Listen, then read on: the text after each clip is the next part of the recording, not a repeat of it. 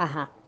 Les decía que vamos a comenzar hoy el segundo capítulo que se llama Un corazón que permanece en la palabra de Dios. Dice en Jeremías 17:8, porque usted será como el árbol plantado junto a las aguas, que junto a la corriente echará sus raíces.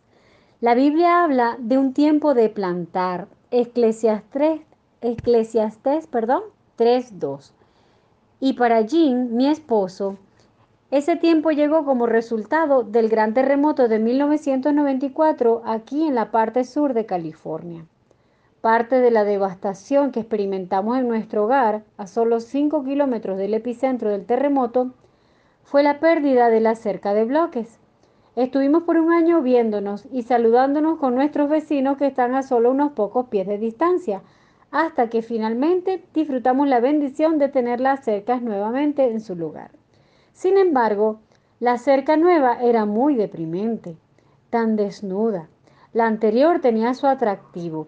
Había sido sazonada por la edad, cubierta de enredaderas de hiedra y rosas, las cuales servían como brazos amigables que abrazaban nuestro césped, el patio, la casa y a cualquiera que estuviera por allí disfrutando de su belleza.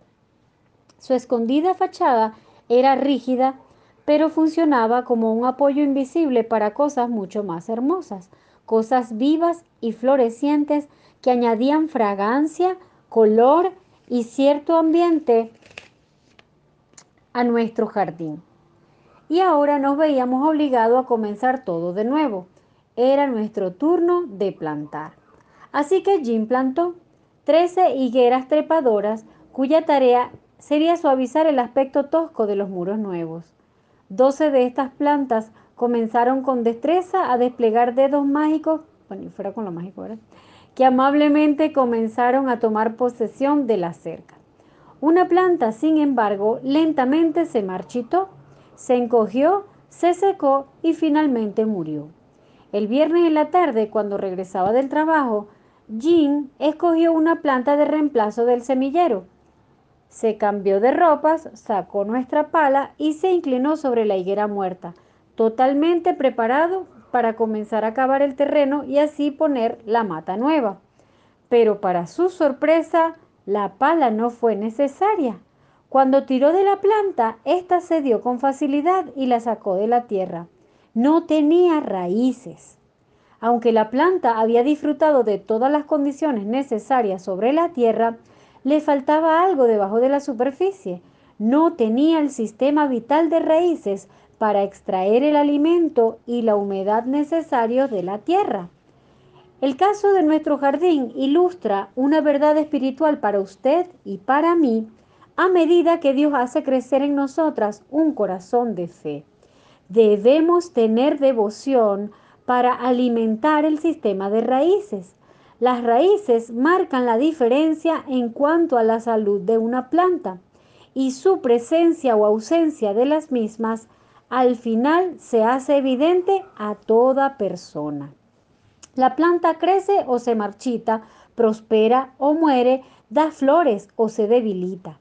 La salud de cualquier cosa, ya sea la planta de un jardín o un corazón devoto a Dios, refleja lo que está sucediendo o no está sucediendo debajo de la superficie. Recibir vida de la palabra de Dios. Si Dios ha de ser lo primero en nuestro corazón y la prioridad principal de nuestra vida, tenemos que desarrollar un sistema de raíces que estén profundamente arraigadas en Él. Al igual que una planta que tiene sus raíces escondidas bajo la tierra, usted y yo fuera de la vista pública y a solas con Dios, debemos recibir de Él todo lo que necesitamos para vivir la vida abundante que ha prometido a sus hijos. Juan 10:10. Tenemos que vivir nuestras vidas cerca de Dios, o sea, escondidos en Él. A medida que buscamos una vida más profunda en Cristo, hacemos bien en considerar algunos hechos en cuanto a las raíces. Primero, las raíces no se ven. Al igual que una hiedra trepadora o cualquier otra planta, sus raíces espirituales están bajo la superficie, invisibles a los demás. Me refiero a su vida privada, su vida escondida, la vida secreta que usted disfruta con Dios, fuera de la vista del público. Un témpano de hielo flotante ilustra la importancia de lo que está escondido. Cuando Jim y yo estuvimos enseñando en Alaska, un pescador comercial invitó a Jim a salir con él en su bote. José no solo le mostró las águilas, focas y ballenas a Jim, sino que también lo llevó cautelosamente alrededor de un témpano de hielo flotante le explicó que solo una séptima parte del témpano es visible sobre la superficie y cualquier pescador sabe que no debe acercarse demasiado porque debajo se encuentran otras seis partes restantes. Lo que era visible al ojo, solo una fracción de la inmensa masa de hielo, era suficiente como para evocar temor, asombro, miedo y respeto a cualquier marinero. Y eso es lo que usted y yo deseamos para nuestras vidas. Deseamos que lo que más, perdón, que lo que las demás personas vean en nuestras vidas, la parte pública, provoque este tipo de asombro.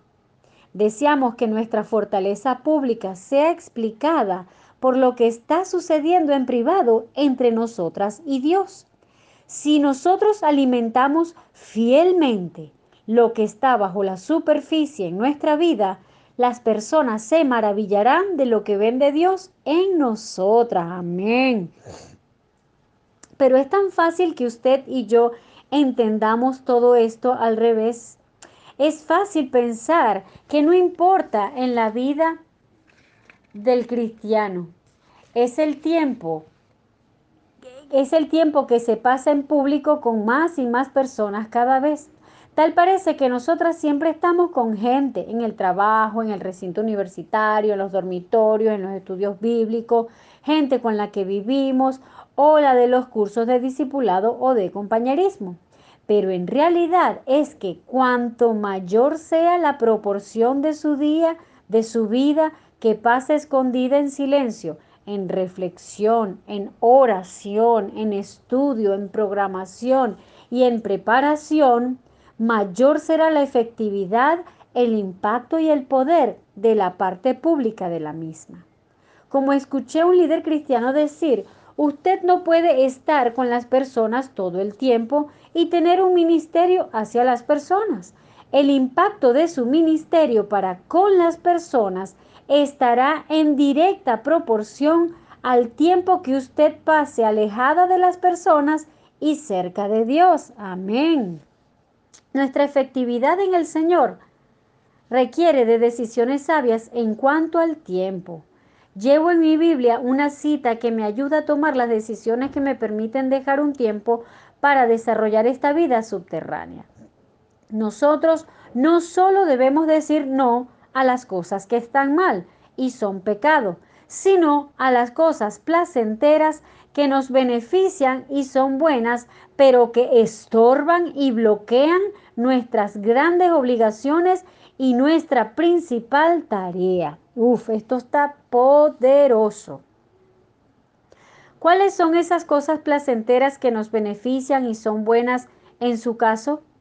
Nuestra efectividad para con el Señor también implica soledad. En su título, en su libro titulado The Greatest Things in the World por Harry Drummond, él hizo esta observación. El talento se desarrolla en la soledad. El talento de la oración, de la fe, de la meditación, de ver lo que no se ve. Para que nuestras raíces crezcan profundamente en Él, Dios nos llama a separarnos de este mundo. Uf, por eso es que este tiempo es un tiempo ideal, muchacha, para nosotros profundizarnos, amén, en Él. Y es lo que estamos haciendo porque estamos haciendo como María, ¿verdad? Escogiendo la mejor parte. Dice, eh, segundo, las raíces son para recibir. ¿Qué sucede cuando usted y yo nos separamos para estar con Dios en estudio y oración? Recibimos, extraemos, somos alimentadas y crecemos. Nos aseguramos el crecimiento y la salud espiritual. Cuando pasamos tiempo con Cristo, Él nos suple de fortaleza y nos anima a buscar sus caminos. Yo llamo a este tiempo con Dios el gran intercambio.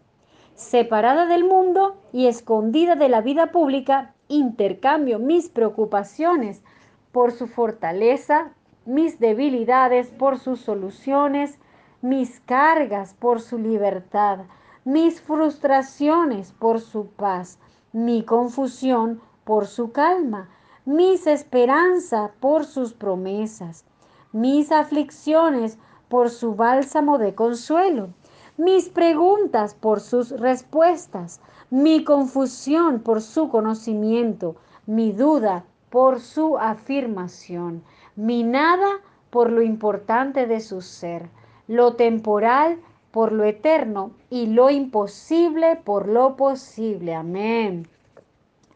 Pude ver la realidad de este gran intercambio en el retiro anual de mujeres de nuestra iglesia. Mi compañera de cuarto y querida amiga estaba a cargo de este evento, al cual asistieron unas 500 mujeres. Karen manejó cada desafío con gracia y puso su genio administrativo a trabajar en cada crisis, pero noté que mientras se acercaba el momento de comenzar cada sesión y el pánico se manifestaba entre las organizadoras que esperaban que las cosas salieran bien, Karen desaparecía. Algunas mujeres entraban corriendo a nuestra habitación sin aliento, transpirando y hecha trizas, las cuales preguntaban, ¿dónde está Karen? Tenemos un problema pero ella no aparecía por ninguna parte. En una de esas misteriosas ocasiones divisé a Karen caminando por el pasillo del hotel con su carpeta del retiro y su Biblia roja en la mano. Ella se había preparado con mucha anticipación para la sesión que se aproximaba. Había revisado con cuidado los planes, el itinerario y los anuncios por última vez, pero sentía la necesidad de una cosa más, un tiempo a solas con Dios. Amén. Necesitaba mirar algunas porciones preciosas de su poderosa palabra y luego poner todo el evento por completo en sus manos por medio de la oración. Amén. Una vez que Karen volvía a aparecer luego de su tiempo de búsqueda, yo no podía evitar notar el marcado contraste entre ellas y las demás. A medida que la ansiedad de las otras mujeres crecía, Karen mostraba la perfecta paz de Dios. A menudo que ellas se preocupaban, se angustiaban y dudaban, Karen sabía que todo estaba y estaría bien. Mientras las otras se marchitaban bajo la presión, la fortaleza de Karen, la fortaleza de Dios en ella, brillaba con una luz sobrenatural bajo la superficie y alejada del tumulto, había intercambiado sus necesidades por la provisión de Dios. Tercero, las raíces son para almacenar. Las raíces sirven como una reserva de lo que necesitamos. Jeremías 17, 7 al 8 nos dice que la persona que confía en el Señor será como el árbol plantado junto a las aguas, que junto a la corriente echará sus raíces. Versículo 8. Está esta alma confiada, cuyas raíces están recogiendo del agua que da vida, habrá de mostrar varias cualidades.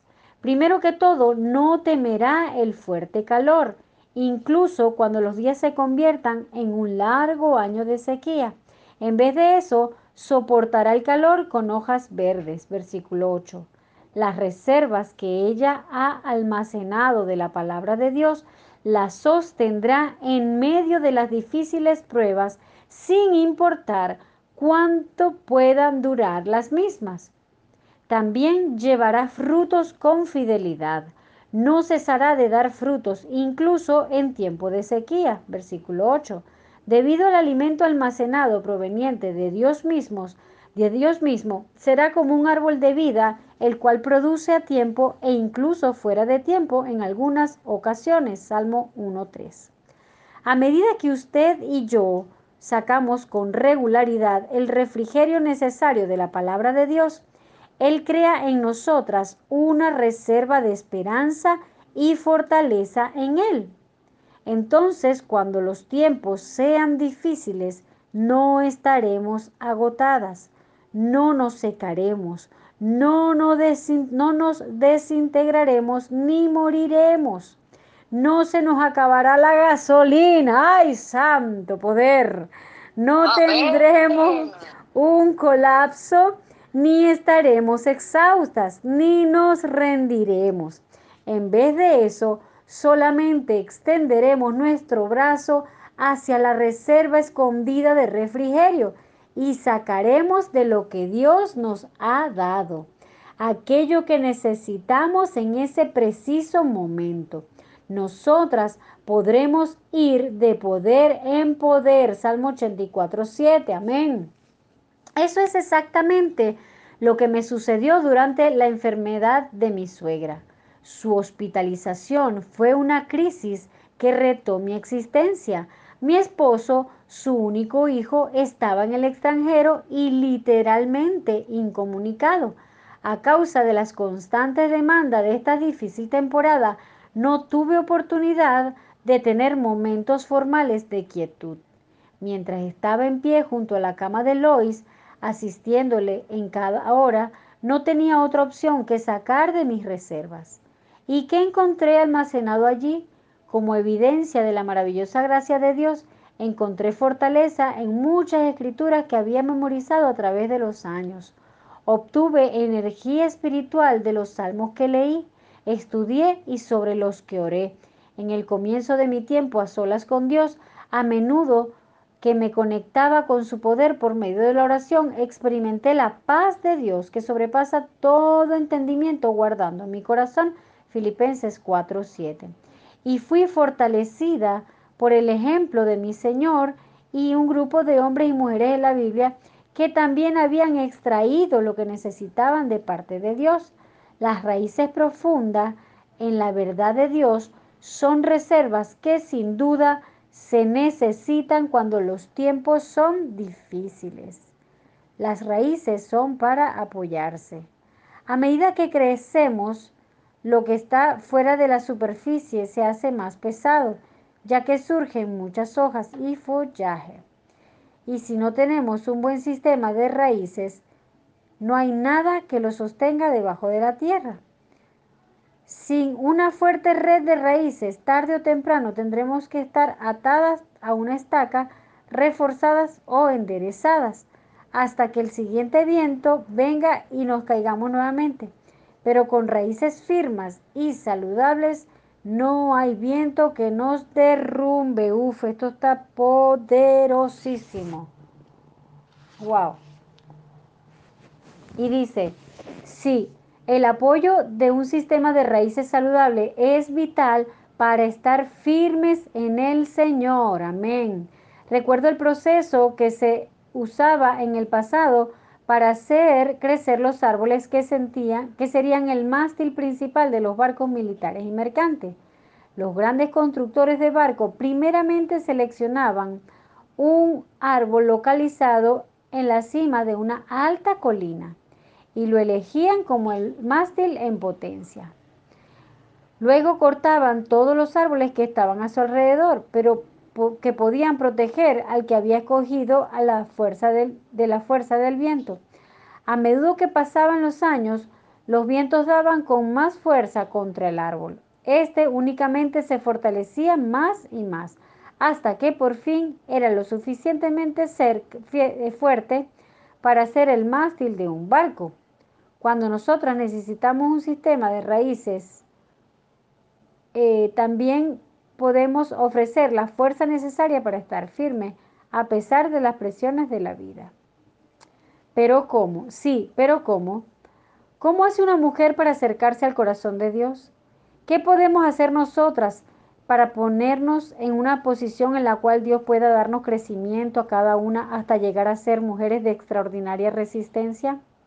Número uno, desarrolle el hábito de acercarse a Dios. Solo a través de la rutina, exponiéndose con frecuencia a la palabra de Dios, es que usted y yo podemos extraer el alimento necesario para hacer crecer un corazón de fe. Sin embargo, yo sé por experiencia propia lo difícil que es desarrollar el hábito de acercarse a Dios y lo fácil que es salteárselo y fallar. Por alguna razón tiendo a pensar que pasaré un tiempo con Dios más tarde o solo fallaré el día de hoy, pero me pondré al día con Dios mañana. He aprendido, sin embargo, que mis buenas intenciones no me llevan muy lejos. Personalmente me resulta fácil comenzar el día planeando tener un tiempo de devoción un poco más tarde, después de haber hecho algunas cosas alrededor de la casa o algunas llamadas, o después de haber arreglado la cocina, encendido el lavaplato, tendido las camas, recogiendo ropa al suelo, y casi se me olvidaba limpiar por encima del armario del baño. Repentinamente salgo corriendo y de alguna forma nunca saco el tiempo para atender. Wow. Ah, nunca saco el tiempo para atender la relación más importante de mi vida, mi relación con Dios. Por esa razón es que tengo que ser firme conmigo misma y tener un objetivo, por objetivo, un tiempo habitual con Dios, ya sea que sienta el deseo o no, que, que parezca ser el mejor uso de mi tiempo o no. Necesito acercarme a Dios. Amén. He aquí una pregunta para pensar. Si alguien le pidiera que describa el tiempo de meditación que tuvo esta mañana, ¿qué diría? Esta, es precisamente la pregunta que Dawson Trotman, el fundador del Ministerio de Navigators, le solía hacer a los hombres y mujeres que eran candidatos para la obra misionera. En una ocasión pasó cinco días entrevistando a candidatos para servir las misiones en el extranjero. Invirtió media hora en cada uno de ellos, preguntándole específicamente sobre su vida de devoción. Con tristeza, solo una persona de cada 29 entrevistados dijo que su vida devocional era una constante en su vida, una fuente de fortaleza, dirección y refrigerio. A medida que Trotman continuó investigando la vida de los hombres y mujeres que había que planteaban una vida de servicio a Dios, descubrió que nunca antes, desde que conocieron al Señor, habían tenido una vida devocional constante. Wow. El desarrollo, el desarrollar el hábito de acercarse a Dios de seguro ayuda a lograr que nuestra vida devocional sea lo que necesita ser y lo que Dios desea que sea. Amén. Número dos, planifique un tiempo personal para acercarse a Dios. Como mujeres, como mujeres estamos acostumbradas a planificar y programar los acontecimientos de la vida. Nosotras sabemos cómo planear las fiestas, bodas y retiros. En lo que a la planificación se refiere, el tiempo suyo para meditar no debería ser diferente, especialmente si, si consideramos su valor eterno.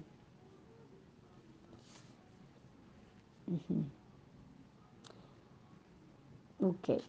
Considere qué clase de tiempo para meditar debería ser el ideal para usted. ¿Qué elementos harían que fuera un tiempo de calidad?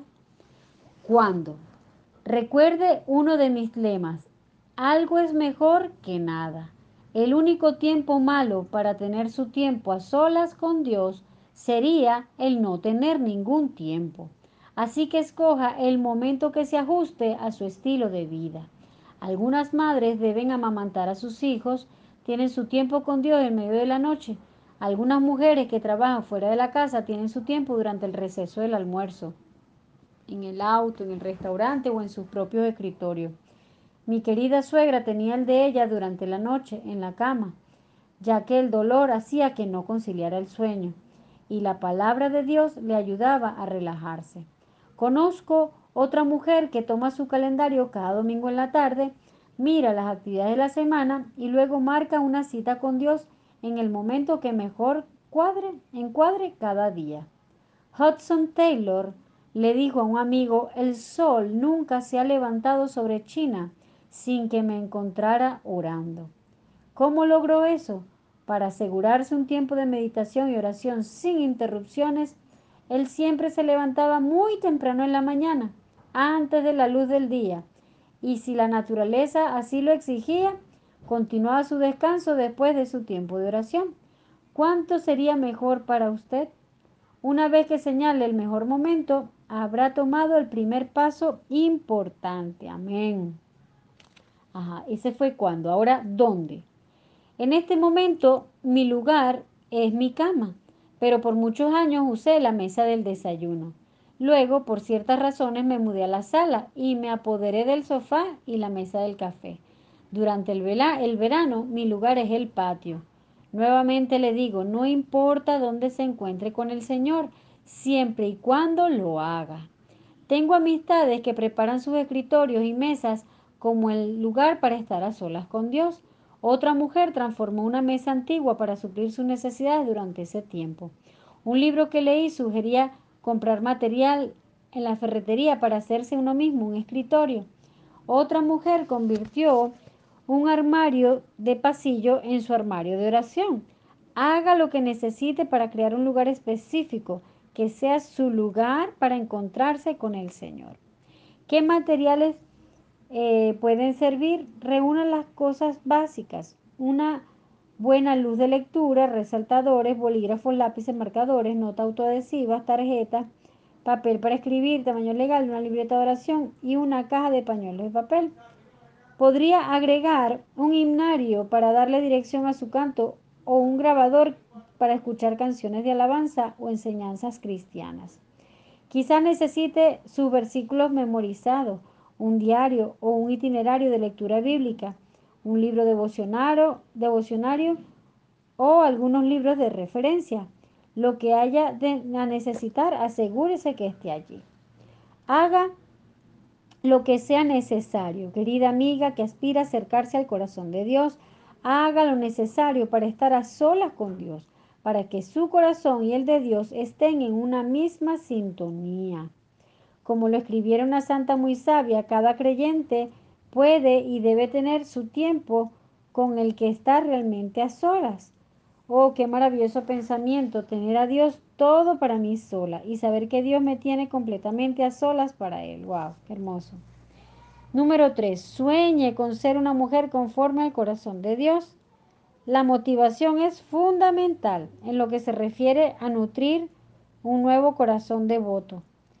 Y el soñar nos ayuda a motivarnos para que pueda despertar a la seriedad de la vida, de la vida diaria y encuentre una renovada urgencia sobre su caminar con el Señor.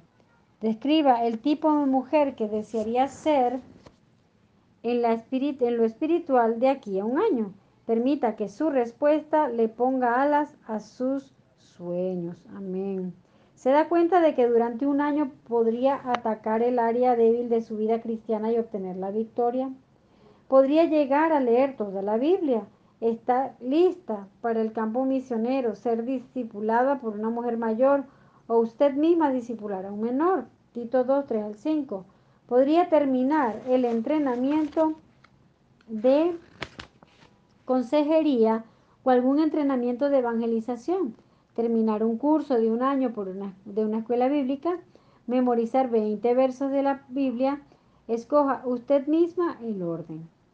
Después de su conversión, Dawson Trotman comenzó a memorizar un versículo por día durante los primeros tres años de su vida cristiana. Eso significó mil versículos. Podría llegar a leer 12 libros cristianos de calidad. Sueñe y hágalo. Lo próximo describe el, al tipo de mujer espiritual que desearía ser dentro de 10 años. Escriba su edad actual, aquí en el margen. Y escriba debajo la edad que tendrá dentro de 10 años. Imagínese qué, traería, qué traerán estos años intermedios. y verá que necesitará de Dios para los sucesos que deba enfrentar. Necesitará de Dios para que le ayude a vencer áreas de pecado y a crecer espiritualmente. Necesitará de Él para ayudarle a ser esposa o a ser soltera o cuando llegue a ser viuda. Necesitará de Dios para que le ayude a ser una madre. No importa cuáles sean las edades de sus hijos. Sí, Señor. Necesitará de Dios si desea por su ser su tipo, ya va, necesitará de Dios si desea ser su tipo de hija, nuera o suegra. Necesitará de Dios para que le ayude a servir a otros con éxito. Necesitará de Dios mientras cuida a sus padres ancianos. Necesitará de Dios a medida que usted misma se acerque a la vejez y necesitará de Dios cuando muera. ¿Cree que pueda ser esa mujer? Con la gracia de Dios y su fortaleza, sí puede. Esta, esa es la función de Él en su vida, querida lectora. Pero también será importante sus propios esfuerzos. La escritura dice que usted, sobre toda cosa guardada, debe guardar su corazón porque de él mana la vida. Usted determina algunos elementos del corazón. Usted decide lo que hará o no, o no hará, si va a creer o no. Usted siempre decide que lo que usted siempre eh, decide lo que hará o no hará, si va a creer o no. Usted también decide la rapidez en la que va a creer. El promedio de fallos y aciertos, el promedio de sarampión, una erupción súbita aquí y allá, el promedio de los 5 minutos al día o de los 30 minutos al día. Usted decide si desea ser un hongo que aparece durante la noche y se marchita al primer inicio del vacío o calor, o un árbol de cedro que dura, dura y dura, haciéndose más fuerte y poderoso cada año que pasa. Como posible, eh, ajá. Como dice mi esposo cuando de continuo desafía a los hombres en The Master Seminary, Dios le llevará tan lejos como usted desee ir y tan rápido como usted desee ir. ¿Cuán lejos y cuán rápido desee usted caminar para convertirse en esa mujer de sus sueños? Amén. Respuesta del corazón. Bueno, aquí estamos, mujeres, conforme al corazón de Dios, soñando con tener más del corazón de Dios hacia mí, hacia ti, perdón. Cristo, más amor hacia ti. Aquí estamos de pie en el centro mismo del corazón de Dios y de la palabra de Dios. Ciertamente los tesoros de las palabras son insondables. Romanos 11, 33. Su palabra y su consejo permanecen para siempre. Los pensamientos de su corazón por todas las generaciones. Salmo 33, eh, 11. Por ella, para nosotros, hemos nacido de nuevo.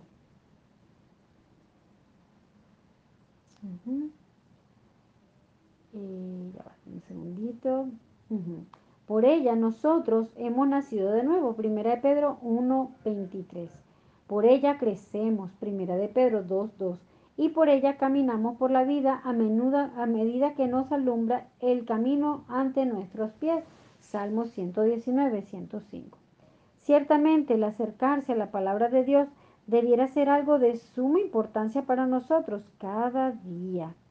Qué gozo descubrimos cuando llegamos a amarla más que el alimento para nuestros cuerpos. Job 23:12. Recorté y mantuve el obituario de un compositor que se obligó a trabajar en su música al menos 600 horas cada año, al cual anotaba en un diario y progreso realizado cada día. Pasó toda la vida en algo bueno, sin embargo era algo temporal, no tenía valor eterno. Ahora imagínese qué tipo de transformación ocurriría en su corazón si pasara cada vez más tiempo a diario acercándose a Dios por medio de su palabra, invirtiendo el tiempo en algo terrenal, en algo eterno, perdón, que tiene que tiene el valor de cambiar vidas. Proponga en su corazón pasar más tiempo cerca del corazón de Dios, invirtiendo más tiempo en su palabra. Amén.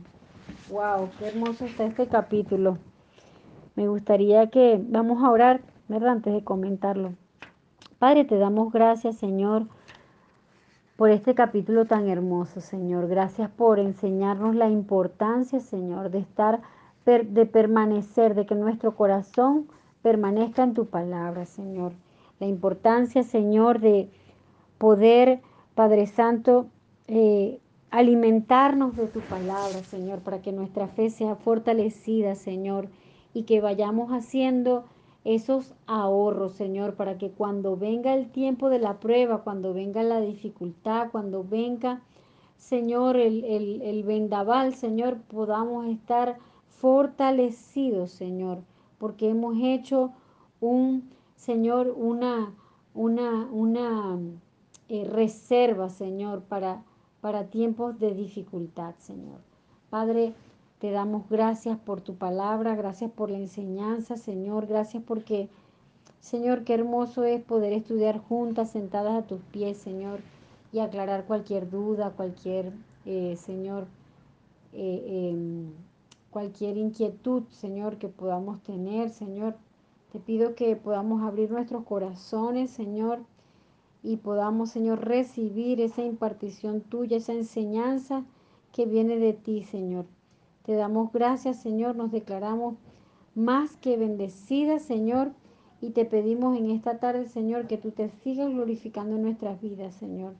Te decimos enos aquí, Señor, bendecimos la vida, Señor, de de todas las que están conectadas y aún de las que, Padre Santo, se conectarán en diferido, Señor, pero a todas ellas, Señor, que tú las conoces por su nombre, Señor.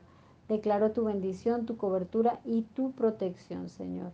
En el nombre poderoso de Jesús te damos muchas gracias, te damos toda la gloria y toda la honra porque tú vives y reinas para siempre. En el nombre de Jesús. Amén.